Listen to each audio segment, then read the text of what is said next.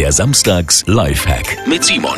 Sonntagnachmittag, alle sind bereit zum Grillen, aber vergessen die Grillanzünder zu kaufen. Und ich habe zwei richtig gute Alternativen für dieses chemische Zeug. Und zwar erstens alte Eierkartons. Einfach die Kohle oder Briketts reinlegen, noch etwas Sonnenblumenöl drauf, damit es besser brennt. Und dann den Eierkarton an zwei bis drei Stellen anzünden, weil die Pappe der Eierkartons relativ äh, fest ist brennt das schön langsam und gibt viel Energie an die Kohlen oder Briketts ab. Oder zweite Alternative, fettige Kartoffelchips oder Flips. Die brennen ziemlich gut und hier helfen auch vielleicht noch ein paar Tropfen Sonnenblumenöl, um den Brandeffekt zu verstärken. Aber dann läuft das.